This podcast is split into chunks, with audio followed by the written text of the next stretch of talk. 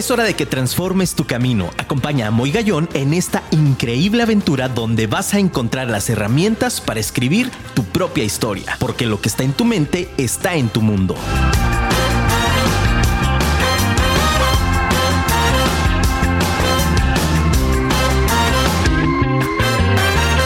Muy buenas noches, ciudad de Guadalajara. Qué gusto escucharlos. Una emisión más, un programa más de Vive tu historia con tu amigo Moy Gallón por Afirma Radio. Gracias por esos aplausos. Qué bárbaro producción. Hoy prometo, hoy prometo no contar chistes malos para que no nos pongan esos, esos este, efectos especiales. No, gracias, mi querido Gerson Esquivel. Gracias, Mons Estrada. Y bueno, pues, ¿qué les puedo decir, familia? Muy contento. Porque hoy del otro lado, del otro lado también de este gran ventanal, tengo dos seres que eh, les, les brindo un homenaje en vida. Don Paco y Doña Tere, que esta noche nos acompañan en cabina. De verdad, un abrazo enorme a mis señores padres con toda el alma y con todo mi amor. Gracias por acompañarme. Y hoy decidimos, pues veamos, para que recuerden viejas etapas en esos años mozos donde ellos también. ¿A poco creías que esto era de nuevo? No, lo traemos en las venas, muchachos. Don Paco y Doña Tere estuvieron ahí muchos años en radio y por eso es que, pues de pronto nos aflora un poquito, un poquito nada más, familia de Vive tu Historia. Y bueno, pues ¿qué te puedo decir? Búscanos por favor en Afirma Radio, en Facebook, Twitter o Instagram. Búscanos también por favor en www.afirmaradio.com.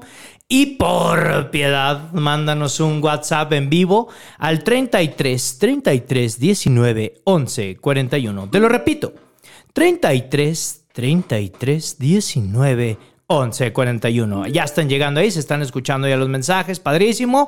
Por favor, escríbenos para mandarnos salud, para mandarte saludos.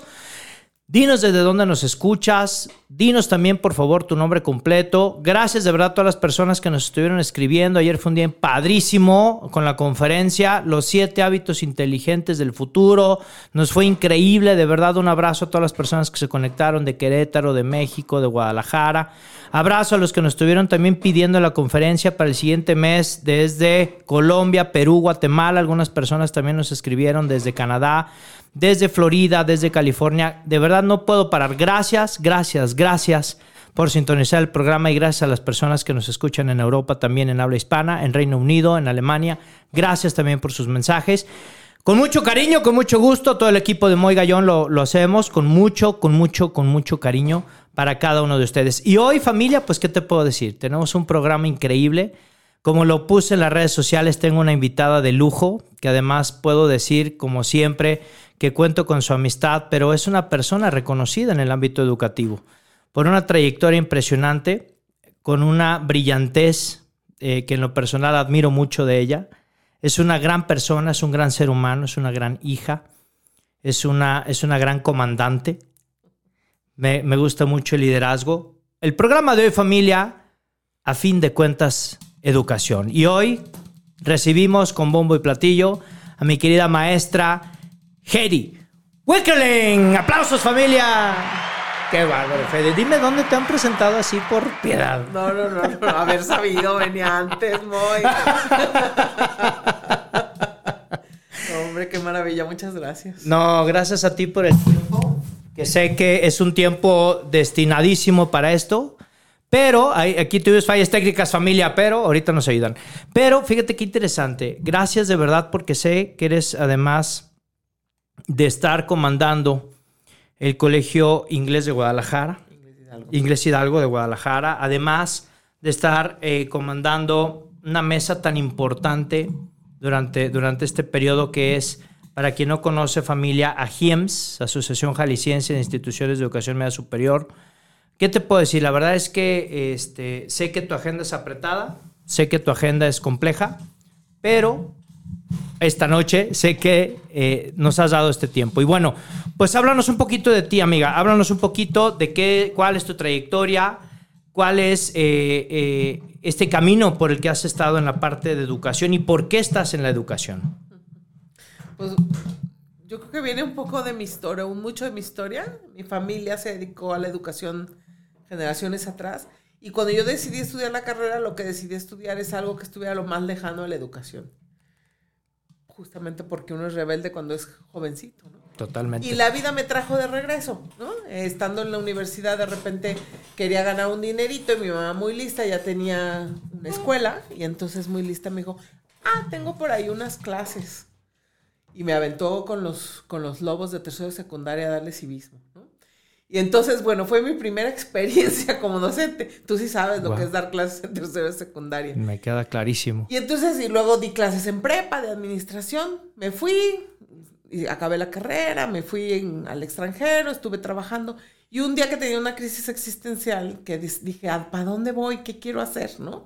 Este, voy a hacer una maestría, pero luego, ¿qué es lo que más me ha apasionado en la vida? Y para mi sorpresa, al hacer ese análisis e introspección, me di cuenta que donde más había disfrutado la vida había sido cuando había sido maestra. Dije, ándale, pues, tú que te quisiste ir tan lejos, había algo ahí que me había atrapado, ¿no? Que es ese estar con los demás y aprender con los demás y entender cómo entendemos, ¿no? Entender cómo entendemos cualquier cosa y cómo entendemos de la vida. Además de que siempre he sido como una indagadora de la vida natural, ¿no? O sea, me encanta preguntarme y esto. Entonces me encanta preguntarme con los demás. Claro. Y así fue como mm, en su momento, eh, cuando mi mamá decidió retirarse del colegio, me dijo, oye, pues me gustaría ver si te interesa quedarte. En principio lo vi más como, ah, pues voy a seguir como con el legado de ella, Claro. más a nivel de el negocio, ¿no? Yo había estudiado igual también liderazgo empresarial, era como Lo que tocaba. lo que, un poco lo que O lo que tocaba, pero des- nunca pensé en la trascendencia de lo educativo. Ya. Como hoy, 21 años después, puedo decir, híjole, qué maravilla que fue aquí donde caí, ¿no? Porque realmente me ha traído muchísimos aprendizajes en lo personal. He podido aprender con otros. Para mí, e- en mi caso personal, el tener un colegio como el que, como el que me toca liderar es, es, un, es como un laboratorio de vida, ¿no? Entonces se me hace una cosa preciosa. El poder estar siempre dándome cuenta de mí, dándome cuenta de los demás, dándome cuenta de cómo somos juntos, ¿no? Claro.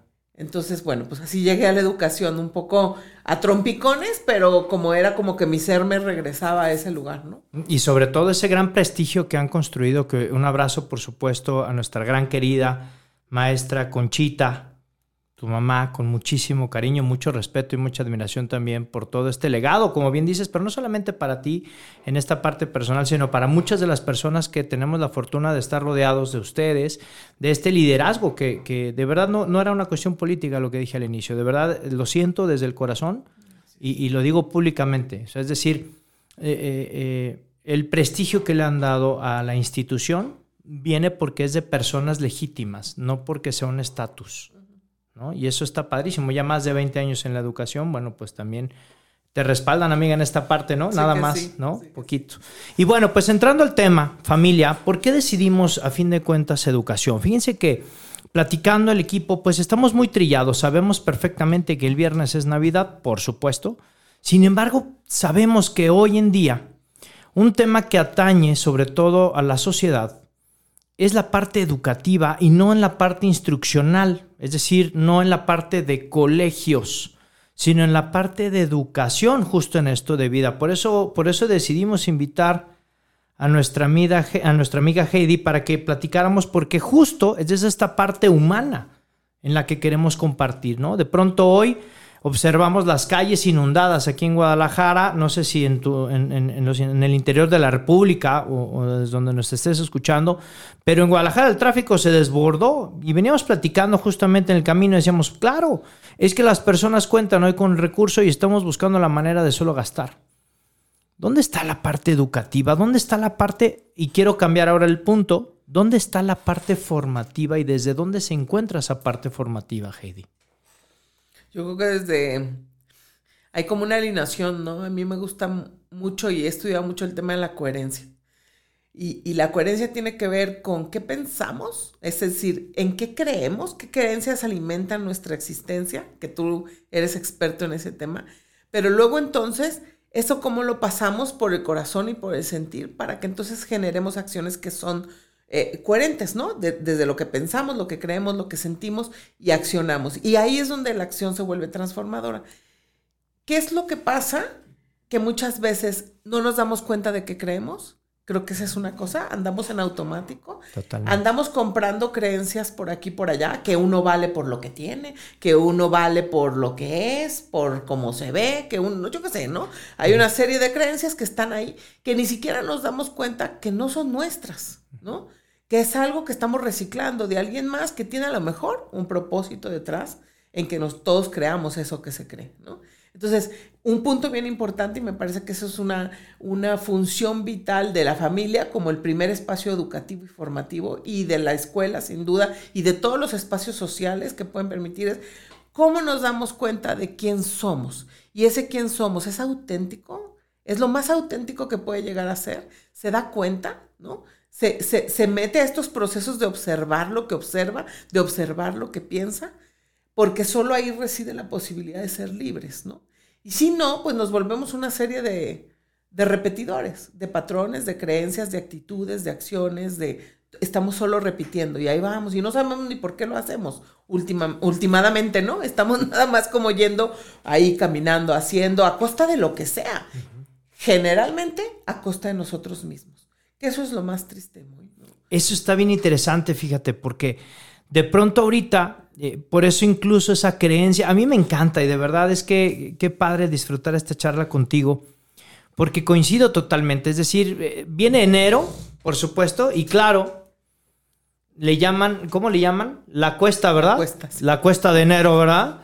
Entonces, sí, pues es que te acabaste todos los recursos, viejo, en un lapso de 10 días, 15 días. ¿Cuál era la necesidad? ¿Cómo por qué? ¿Por qué? ¿Quién dijo? Exacto, ¿quién dijo? Esto a mí me encanta. Y, usaste una palabra que a mí me apasiona, familia. Les tengo que contar. Se nos cayó el micrófono. Sí, se nos cayó.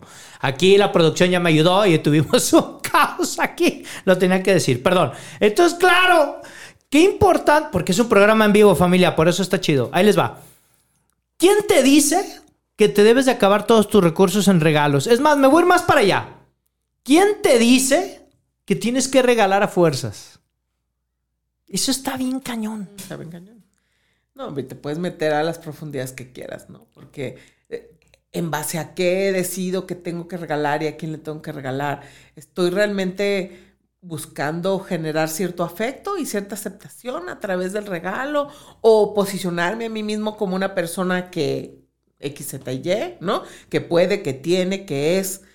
Eh, Es de nuevo, es como una película, ¿no? Es como un teatro el que montamos los seres humanos y ni cuenta nos damos. Exacto. O sea, está padre cuando tú quieres actuar en tu vida el papel que, te, que quieras actuar, pero sé consciente.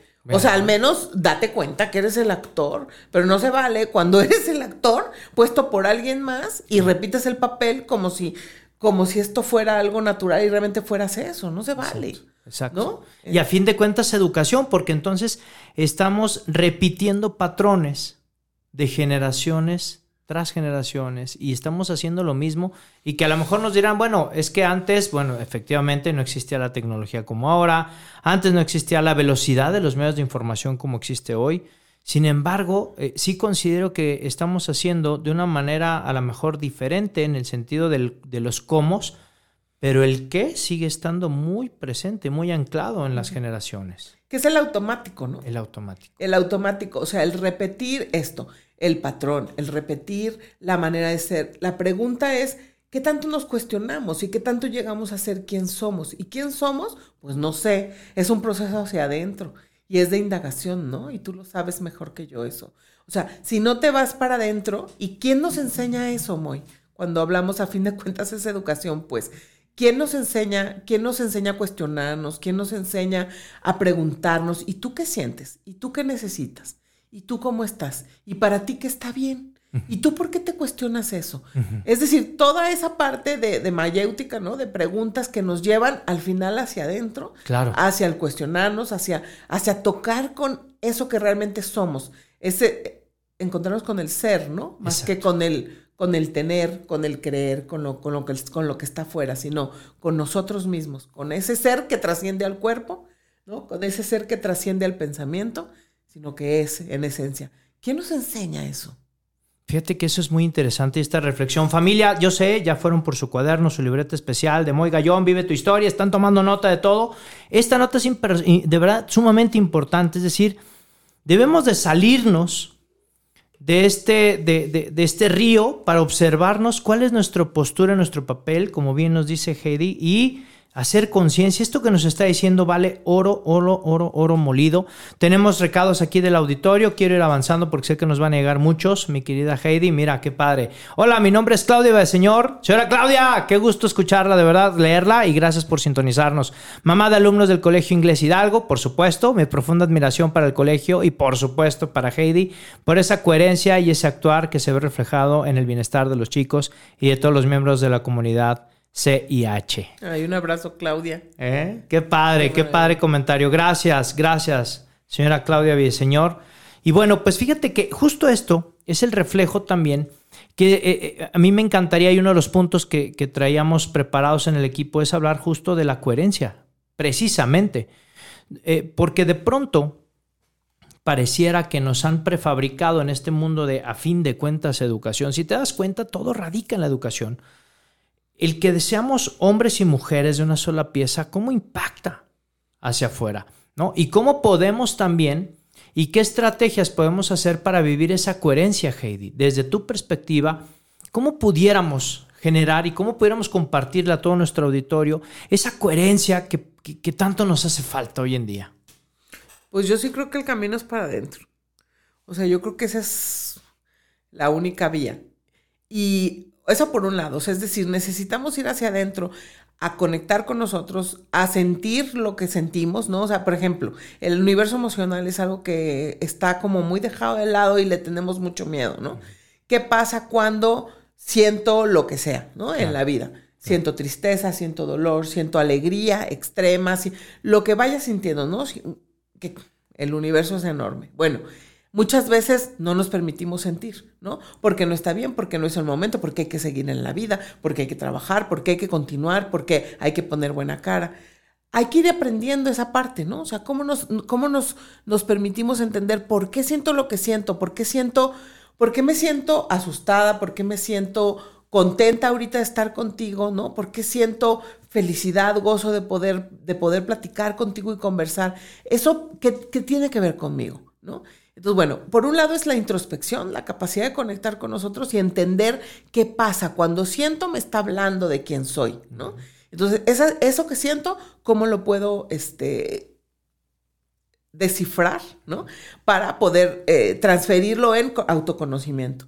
Creo que eso es una clave primero, la- el autoconocimiento. Y luego la otra es la capacidad de vincularnos con los demás. Solo si sé quién soy, me puedo vincular con el otro, desde quién soy, ¿no?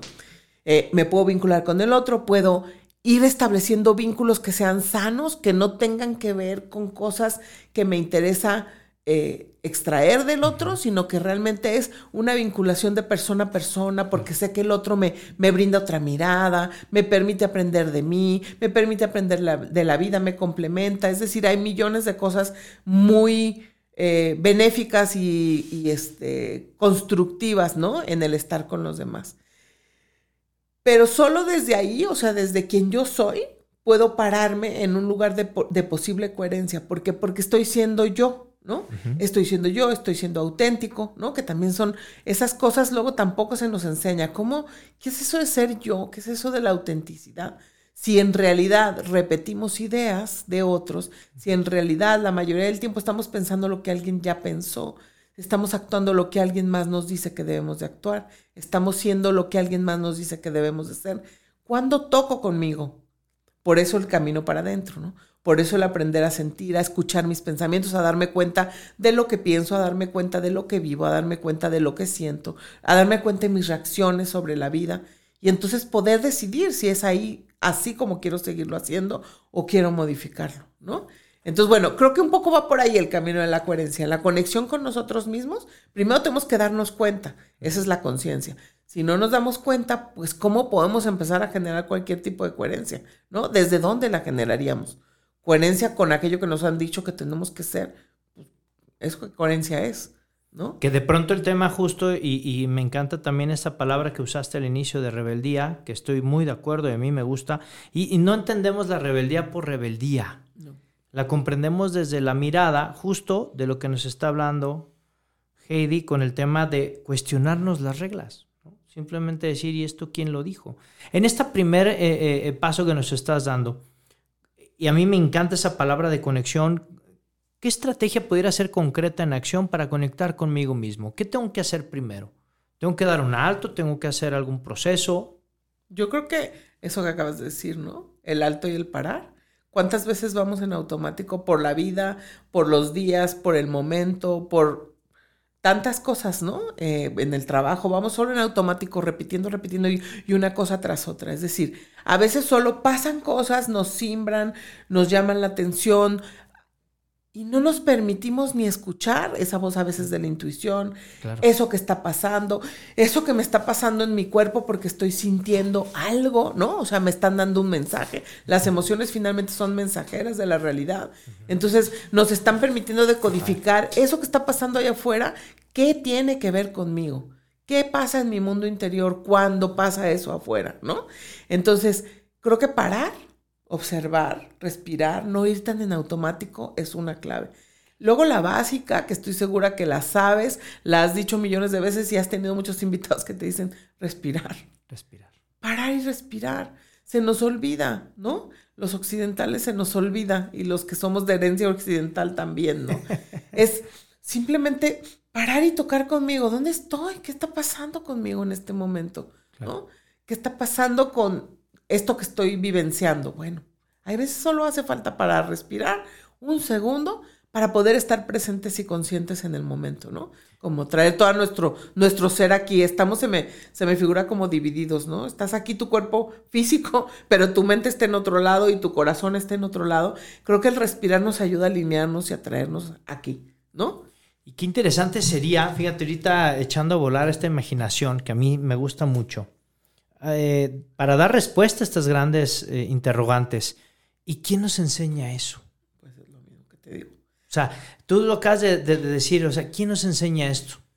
Y entonces en mi mente empieza a volar y dices, bueno, ¿y por qué no empezarlo a enseñar? O sea, eso sería también muy interesante, ¿no? El decir, no desde la parte eh, mercadotecnia de una educación barata, lo quiero decir así, perdón si piso callos ahí en el mundo, pero de pronto hay ciertas instituciones que nos venden una pedagogía de verdad de cartón. Y digo de cartón porque, pues bueno, es que formamos en valores, ¿no? Te cuento una anécdota que me pasó hace muchos años. Que llegué a una institución educativa buscando un lugar para mis hijas. Entonces imagínate, mi querida Heidi, imagínense, querido familia, que llego yo, eran las 11 de la mañana, había pedido permiso y habíamos ido de donde yo laboraba en aquel entonces, de hace muchos años, hace como unos 12 años, imagínate. Entonces llego a aquel patio de esta institución, por ética obviamente me reservo el nombre, le digo, oiga, pues, ¿y, el ámbito formativo? Porque esto finalmente que estamos platicando tú y yo ahorita, pues no es una cuestión esotérica, no es una cuestión, es una cuestión humana, es una cuestión de vida. Entonces le pregunto yo a la maestra, le digo, oiga, ¿y el ámbito formativo? Le digo, ¿cómo está el rollo? ¿Cómo, cómo lo llevan ustedes? Me dijo, no, señor, perfectamente lo llevamos. Me dice, mire, venga, Dije, ah, Chihuahua, dije, me va a llevar a un lugar especial donde forman a los niños. Pues, ¿qué crees? Así fue. Me lleva al patio y me dice, mire señor, aquí, aquí formamos a los niños. Literal. En el patio. En el patio. En la interacción. ¿o No, hombre. En línea recta, amiga.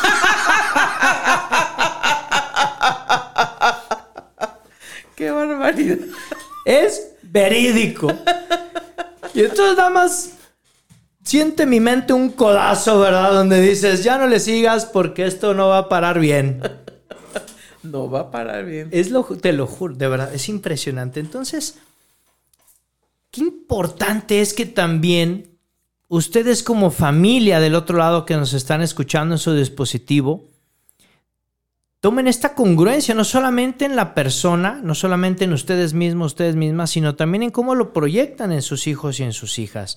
Hoy necesitamos hombres y mujeres con carácter y necesitamos personas que alcen la voz, que seamos más en esta comunidad resiliente, pero una resiliencia no va, no, no, y vuelvo, no, no porque esté de moda el término, porque eso me cae muy gordo, no porque soy rimbombante en la carnita asada, pues soy una persona resiliente. No, no. sino porque realmente lo vivamos, lo podamos compartir hacia los jóvenes, lo podamos transportar hacia las comunidades donde estamos. Esto que me estás planteando a mí se me hace oro molido, perdóname, me apasiona mucho, Heidi, porque este, eh, acciones tan sencillas como esto que nos dice respirar, parar, que efectivamente lo decimos muchas personas, pero de pronto hay, hay ascendencia. Tú tienes mucha ascendencia. De verdad, tienes mucha ascendencia en la parte este, comunitaria, ¿no? Que, en los que estamos en el medio educativo, por supuesto en la parte política, por supuesto. Entonces, necesitamos que más líderes puedan conjuntarse para entonces poder proyectar una visión educativa, no solamente en las instituciones, sino también en los padres de familia. ¿Cómo pudiéramos llegarle a los papás? No sé si te pasa que de pronto es como los que van a misa, ¿no? Y regaña el padre porque llegaron tarde, pues son los que llegaron temprano.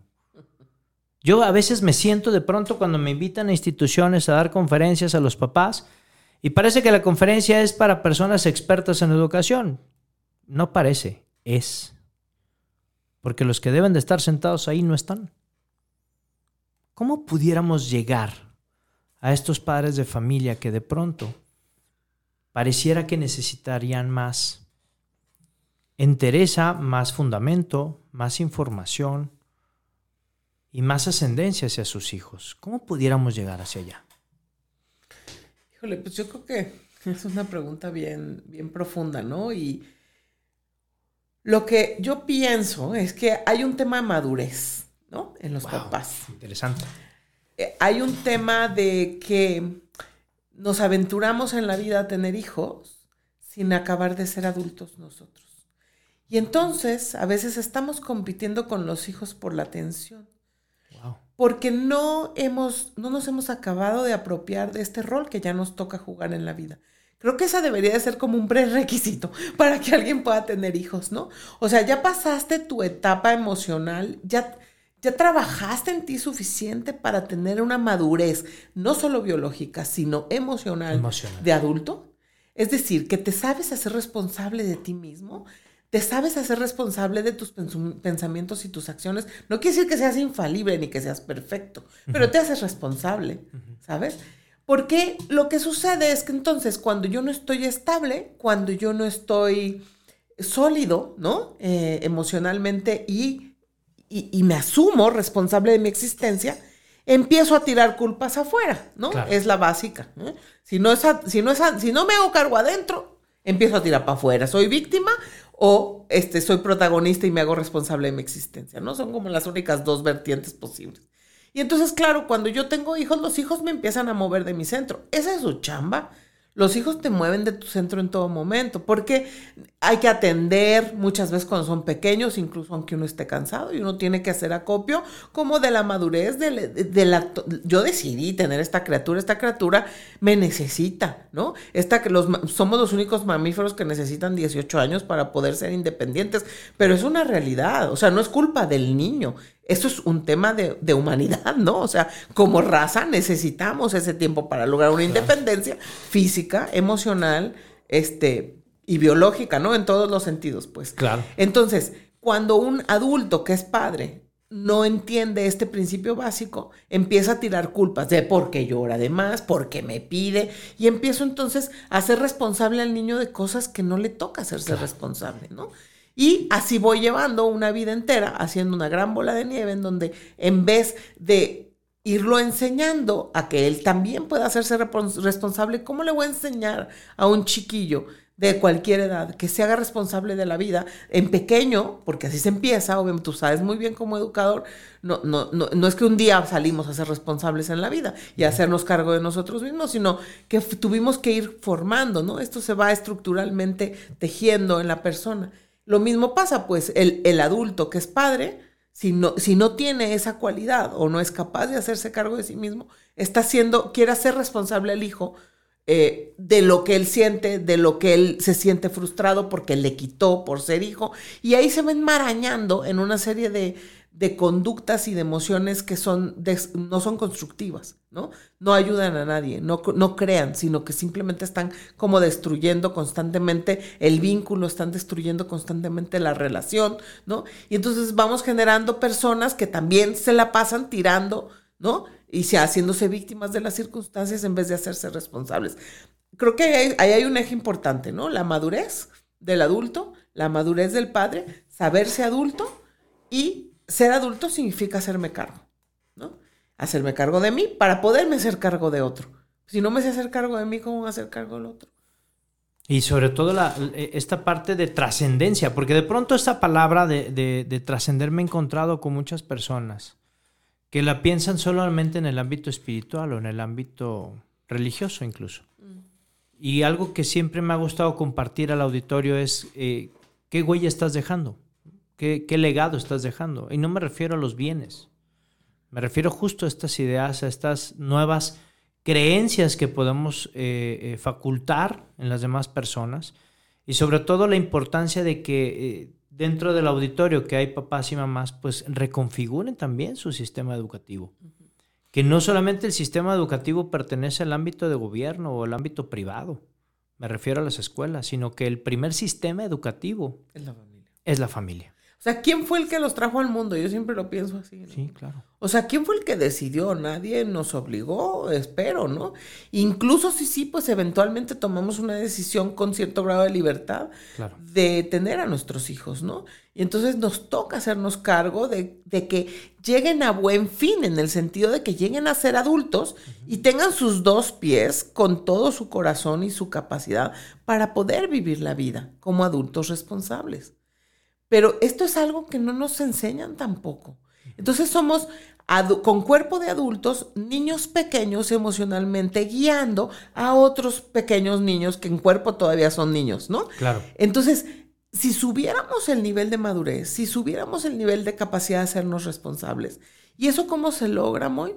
De nuevo, yendo hacia adentro, reconociendo, parando, dándome cuenta. Si es una chamba interna, o sea, eso no se logra más que conectando con nosotros. Hay millones de métodos, hay millones de maneras, hay, ah, ¿no? O sea, herramientas hay, si lo que sobra son herramientas. Exacto. Pero es la voluntad de querer ir hacia adentro, de quererme hacer cargo, de quererme ser responsable, de no estar tirando en el gobierno, en la escuela, en mi pareja, porque también ese es un juego padrísimo, Sí, ¿no? claro. En la relación de pareja, mi marido, mi mujer, el papá de mis hijos, la mamá de mis hijos, todos los demás son responsables. Menos ¿no? yo. Los abuelos, los amigos, en la adolescencia, los amigos, los más. Siempre alguien más. No, ¿tú qué?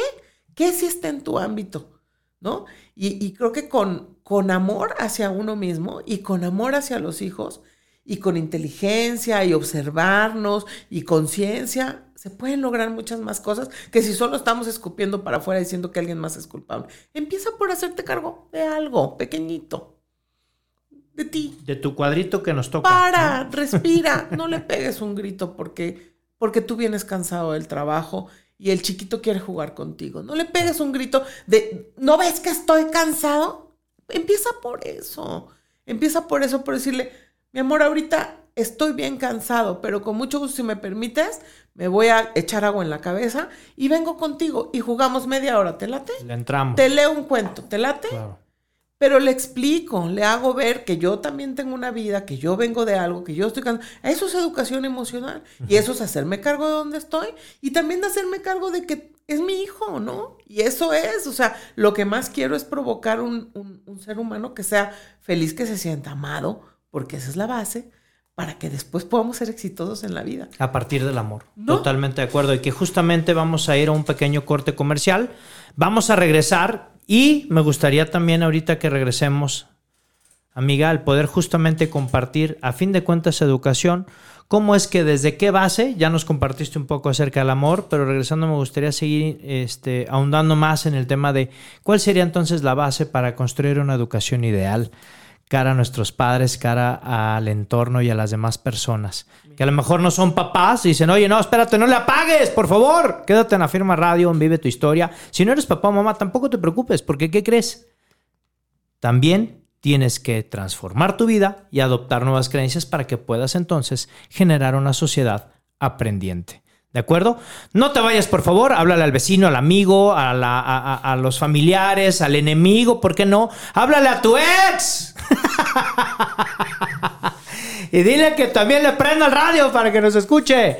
En Vive tu Historia con tu amigo Moy Gallón, un programa padrísimo y una invitada de lujo, mi querida amiga Heidi Wickerling. Gracias, de verdad. Regresamos después de este pequeño corte comercial. ¡Volvemos! Si quieres cambiar tu entorno, no te despegues, que en instantes regresamos. Mientras, envíame un mensaje al 33 33 19 11 41.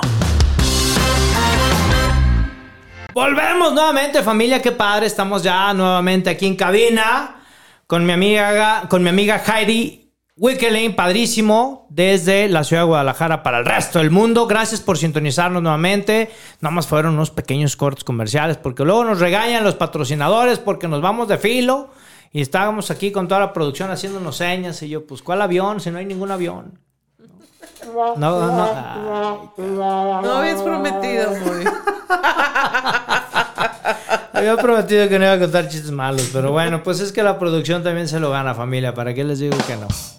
Vamos con más, con más saluditos. Prefiero ir con mi queridísimo auditorio que estar aquí este, escuchando los sonidos de producción. Nos dicen, mira qué padre, dice, hola Moy, feliz Navidad para todos tus radioescuchas. Tu invitado, un abrazo especial para ti, tus princesas. Gracias a tus padres con mucho cariño desde Florida. Soy Angélica reportándome como cada semana. Alguna vez me criticaron por ser un poco estricta con mis hijas. Y yo sabía qué tipo de mujer quería que mis hijas fueran. Hoy que son unas mujeres con una vida hecha y que a su corta edad son muy independientes y enfocadas en sus carreras, sé que hice las cosas bien. Soy una mamá muy orgullosa. Y siéntete orgullosa, amiga de verdad. Muchísimas felicidades. Mi querida Angélica, gracias por esos saludos y sobre todo gracias por compartirnos esta, esta experiencia de vida como cada, como cada martes que nos sintonizas. Gracias de verdad. Un abrazo caluroso, de verdad, hasta Florida. Gracias por escucharnos y sobre todo por compartirnos esto que, que, es, tan, que es tan íntimo, que es tan personal, pero que, que nos deja mucho legado para todas las personas que, que te estamos escuchando, que te estamos leyendo aquí en cabina.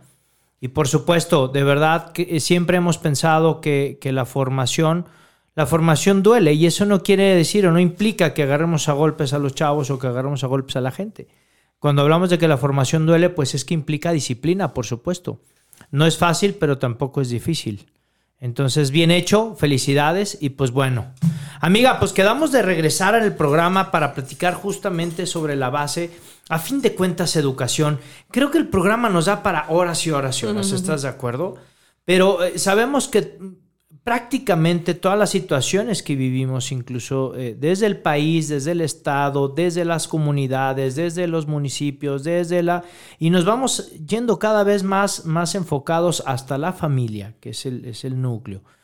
Obviamente, pues si le buscamos bien y le damos como esa profundidad que hablamos al inicio, pues justamente nos, nos damos cuenta que es educación la solución a tantas dificultades o a tantos problemas que pudiéramos incluso prevenir desde la familia. ¿Cuál sería entonces la base en esta experiencia que tú estás labrando ¿no? y que sigues labrando? Yo siempre he dicho, no es lo mismo tener un año de experiencia repetido 19 veces a realmente tener más de 20 años de experiencia. ¿Qué nos puedes decir con esta base para poder entonces sostener en este ámbito educativo a la familia? Fíjate que a mí se me hace siempre bien interesante cuando se habla a nivel eso, local, estatal, mundial, que la base de toda avance de la sociedad es la educación y que hay que invertir en la educación. Me parece que se queda como un término súper abstracto, ¿no?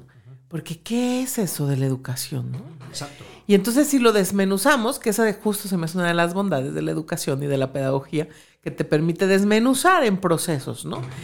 Y entonces creo que, podríamos llegar a una base eh, inicial que educar es acompañar al otro a que se dé cuenta.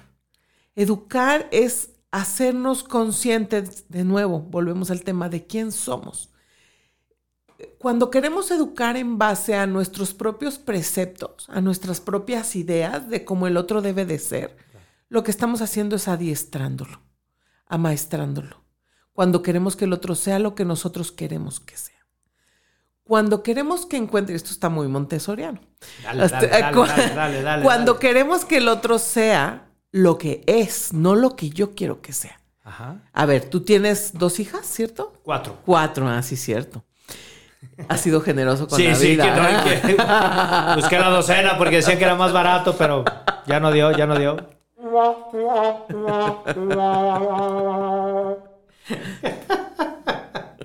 Adelante. Bueno, tienes cuatro. Y sí o no, has vivido que cada uno es totalmente diferente. Total y absoluto. Aunque han tenido un contexto similar, porque nunca tienen el mismo contexto por la edad que tienen y las circunstancias que les va tocando vivir, pero tienen, ah, o sea, hay un ser que nace, ¿no? Nace en ese cuerpecito y ya es. Incluso te voy a decir que eh, para quien no conoce familia, también abro familia.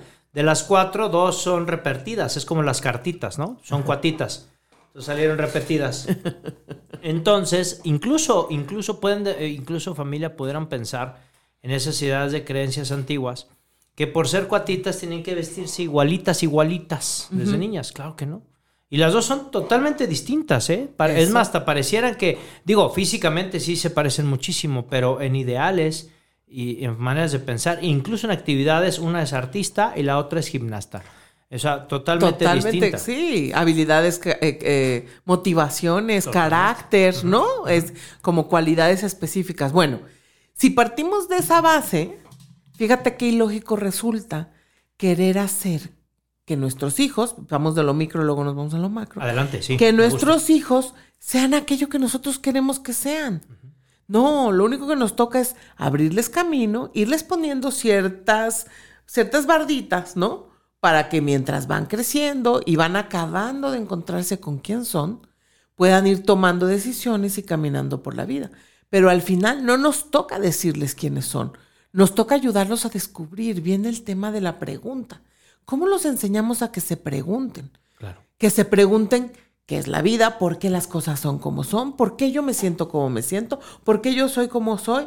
Esto de ser así, cómo me hace sentir, cómo, cómo me sirve o no me sirve para la vida, esta decisión que quiero tomar, desde las pequeñas decisiones de, de qué comen cuando son chiquitos, ¿no? Hay que Claro. darles a escoger, no se trata nada más que todo sea impuesto y impuesto. Entre esto y esto, ¿no? O sea, no quiere decir que van a comer o, o Sí, ah. paleta o, o sopa o yo qué sé, o papilla. No, pues entre una papilla y otra, a lo mejor le puedes ir enseñando al niño que sí tiene poder de decisión. Cuando vamos pudiendo decidir, ¿qué va, qué va sucediendo? Vamos conociendo, nos preguntamos, ah, no solo en automático tengo que asumir cosas, ¿no? Mm, pequeñas y grandes decisiones de la existencia, sino que yo puedo ir optando y entonces me voy haciendo responsable. Si yo decidí eso, pues entonces me hago responsable. La siguiente vez que tenga que decidir, ya no, ya no elijo tan a la ligera, porque sé que voy a tener que vivir con mi decisión de nuevo, por pequeña o grande que sea. Pero el tema de la pregunta y el asumirnos responsables de aquello que decidimos, uno, preguntar, dar siempre la opción de elegir, siempre que sea posible, dar la opción de elegir. Y segundo, ayudarlos a que se hagan cargo entonces de aquello que eligen. ¿no? Creo que eso es, eso es como algo micro que sí podemos ir haciendo, en vez de asumir que ellos tengan que ser como nosotros creemos que tienen que ser. Y esto, y esto nos lleva también a romper patrones, ¿no? Es decir, al momento de crear estos escenarios de contención, ¿no? Que finalmente es eso, porque pues está en eso, en un, un contenido, las posibles decisiones que sabemos que no les va a afectar. Pero también entonces nos lleva a una estructura de pensamiento diferente. A mí esto también me llama y conecto mucho contigo y me hace mucho sentido también eh, el tiempo que tengo entonces para algo que tú realizas en el colegio, tu laboratorio de vida. Exacto. ¿no? Entonces, ¿en qué momento, familia, tienen ustedes algo que nos están compartiendo mucho, que es, ¿en qué momento tienes tú para poder diseñar tu laboratorio de vida y entonces echar a volar este proyecto? Claro. Y, y de nuevo, como que lo que yo me preguntaría es, desde que tenemos un hijo, ¿no? O los que tengamos, pues, es, ¿este hijo es para venir a resolverme a mí la vida? Este hijo, eh, es que son preguntas que nos tenemos que Sí, sí, hacer, dentro- ¿no? Al ser padres y madres. O sea, ¿este hijo viene para que yo luzca? O sea, me preocupa la típica de los adolescentes. Pues yo trato solo con adolescentes, ¿no? Eso se me hace muy divertido. Es el, si el chico se peina o no se peina, se baña o no se baña, se, se presenta a sí mismo de una manera o de otra. Muchas veces la preocupación de la mamá más grande es porque es mi hijo y qué van a decir de mí. Híjole, ese tema qué fuerte es. Cuando lo más importante es qué está queriendo decir él con eso. Y cómo se da cuenta que es él el que se presenta ante el mundo, así como sea que decida presentarse. Y cómo va a asumir entonces las consecuencias. Si no se baña el chamaco adolescente, pues no va a haber chica que se le acerque, por más que sea simpático. ¿No? O sea, a cuatro metros de distancia, mi amor, porque pues con esos apestores que tienen los adolescentes no hay quien se les acerque. Bueno, hay quien sí, ¿eh? Hay quien de frente, no, no va a estudiar. No, bueno, ya no entremos ahí. no, me va a dejar abandonada, quiero con él. bueno, esas ya son otras. No, o sea, imagínate, ¿no? De pronto. Pero qué, qué, qué importante es esto del qué dirán, porque la proyección de los papás hacia los hijos es durísima. Y, y esto que, te- que estás mencionando a mí me parece muy fuerte porque entonces, esto también de la competencia que hablabas al inicio, ¿no? Exacto. O sea, ¿quién, quién va al antro, la mamá o la hija, no? Sí, caray. Eso es terrible. Y esta parte, hijo, es que tocas un tema bien importante de la mamá y la hija. Justamente de nuevo, a mí me toca tratar con adolescentes y es una etapa en la que a mí me encanta una metáfora que me, me dijo una amiga, este, en algún momento dice, fíjate, es que tener una hija adolescente, ella empezó y tuvo hija adolescente mucho antes que yo, me decía, es como cuando vas a entrar a la, va a entrar el, el toro a la, al, al ruedo, ¿no? Este, cuando somos mamás nos toca ser con el capote así porque la que entra, la que entra a la pista de la vida es la hija. Claro. Y muchas veces lo que nos pasa como mamás de, de chicas adolescentes es que queremos seguir siendo el protagonista del baile. Y ya no nos toca, nos toca tomar un rol secundario. La que es joven, bella y en punto de florecer es ella.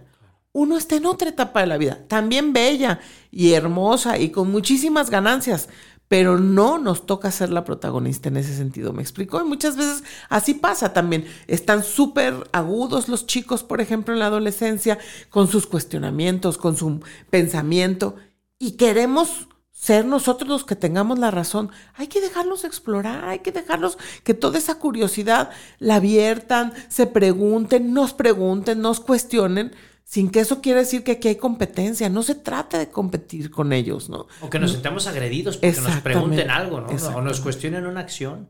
Pero vuelves a la madurez. O sea, si yo no soy un adulto que me hago cargo y que digo, esto no es personal, es un proceso de vida. Él tiene que, que desidentificarse de mí para poder encontrar quién fregados es, ¿no? Pero entonces no, es conmigo y entonces no valora todo lo que yo le he dado. A ver, a ver, a ver, ¿quién dijo eso? Simplemente te está preguntando que por qué crees esto en vez de esto. Tiene todo el derecho a preguntarte, ¿no? Y tú tienes todo el derecho a decirle desde dónde viene tu creencia y por qué lo sostienes y ya está. Y pues también tienes que empezar a aceptar. En cada etapa de la vida creo que es diferente, pero siempre vamos perdiendo un poco al hijo, es decir, no, no son una copia mimetizada de nosotros, ¿no? Claro. O no Es- nos pertenecen. nos pertenecen. Entonces, pues sí, lo ve diferente, pues sí está bien. O sea, eso no quiere decir que le reste amor, ¿no? O sea, o que me ame menos. No quiere decir, A fin de cuentas, educación. a fin de cuentas, educación. Sí, y a fin de cuentas, amor, fíjate, hablábamos hace ratito de este tema del amor y yo, yo creo, aprendí un término que se me hizo, me ayudó mucho como a simplificar o a comprender profundamente, más que simplificar, este tema del amor. Si pensáramos que hay dos energías que se mueven, energías emocionales, que se mueven, en las que nos movemos como seres humanos. Una es la de crear y otra es la de destruir. O creas o destruyes en la vida. No hay más. De acuerdo. La energía que alimenta la creación es el amor. La energía que alimenta la destrucción es el miedo. Entonces, si somos pa- capaces de pararnos en la vida desde ahí y pensar, ¿esto crea o destruye? Esta palabra que voy a emitir, esta acción que voy a hacer, esta creencia que tengo, ¿sabes? De mí misma, de los demás, ¿crea o destruye? A veces se vuelve mucho más simple la vida. Pero la pregunta es, ¿yo qué quiero? ¿Vivir desde el miedo o desde el amor? Si ya sé que el miedo contrae y el amor expande, si ya sé que el amor crea y el miedo destruye, ¿desde dónde quiero vivir? Qué, qué, qué, qué padre es esto que nos estás compartiendo. A mí me encanta.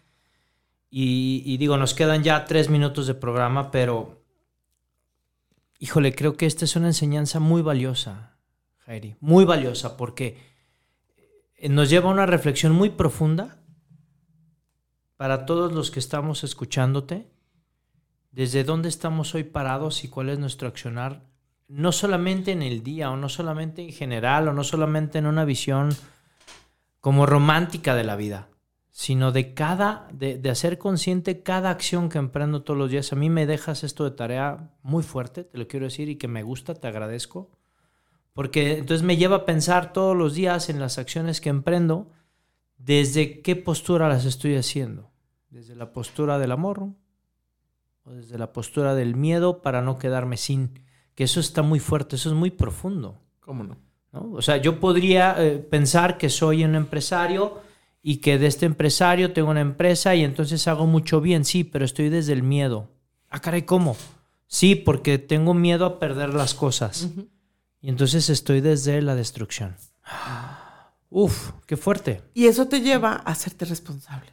Claro. De cada acción que haces. Y entonces eres un ser humano que va madurando con cada acción que hace. Por porque supuesto. se hace responsable. Y volvemos al punto que hablábamos hace rato. Padrísimo. Pues tenemos más saludos del auditorio. Mira, te manda saludos. Emilio Eklin también.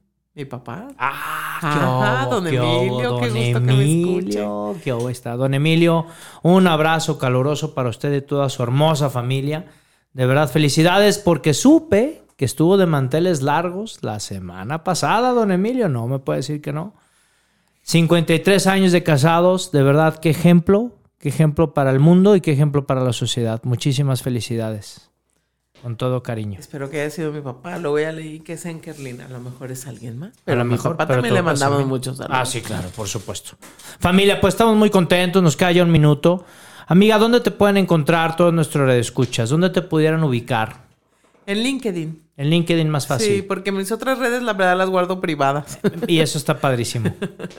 Así que LinkedIn con mi nombre. Mi nombre es Heidi y se escribe Be- Beckerlin con WWACK. Con WACK, exactamente, así tal cual, para que la busquen por piedad, para que si tienen más preguntas, quisieran conocer más acerca de todas estas ideas que nos han compartido, pues bueno, ahí está en la red social de LinkedIn para que puedan ubicarla. Amiga, de verdad, gracias. A ti, muy. Gracias. Qué placer conversar y qué fácil, ¿verdad? Sí, una hora se nos va rapidísimo, pero mira, aquí está el de enfrente para que nos dé más tiempo. Entonces, Muchas gracias. ¿qué hago, no? Agradecido de verdad. Familia, quiero decirles para cerrar el programa de esta noche, agradecerle nuevamente a Jairi esta participación el día de hoy, agradecerte a ti que estuviste del otro lado de tu dispositivo escuchando. Quiero desearte una muy, muy feliz Navidad de parte de todo el equipo, de, de parte de todos los que hacemos Vive tu Historia, con tu amigo Moy Gallón. Gracias de verdad, te mando un abrazo fraterno, un abrazo caluroso desde donde nos escuches. Que Jesús nazca en tu corazón y que nazca en el corazón de todos tus seres queridos. Y que te traiga debajo de ese árbol toda la abundancia, amor, felicidad, salud, bienestar y sobre todo una esperanza para que puedas continuar construyendo esa mejor versión de ti, que estoy seguro nos dará muchos frutos a toda la humanidad. Muchas felicidades en nombre de todos los que hacemos posible este programa. De verdad, con un abrazo fraterno y nuestros mejores deseos hoy y siempre, también para tu familia. Jerry, Qué muchísimas bonita gracias. felicitación. Muchas gracias. Familia, despedidos el programa como siempre. Tú ya sabes, por favor, Dios y la Virgen por delante en todos tus proyectos y acuérdate siempre, por favor, grítalo, grítalo, que se escuche, por favor, en todo el planeta. Grítalo. Lo que está en tu mente, por supuesto, familia. Lo que está en tu mente está en tu mundo. Nos vemos el siguiente martes a las 8 de la noche en Vive tu Historia con tu amigo Moy Gallón. ¡Chao!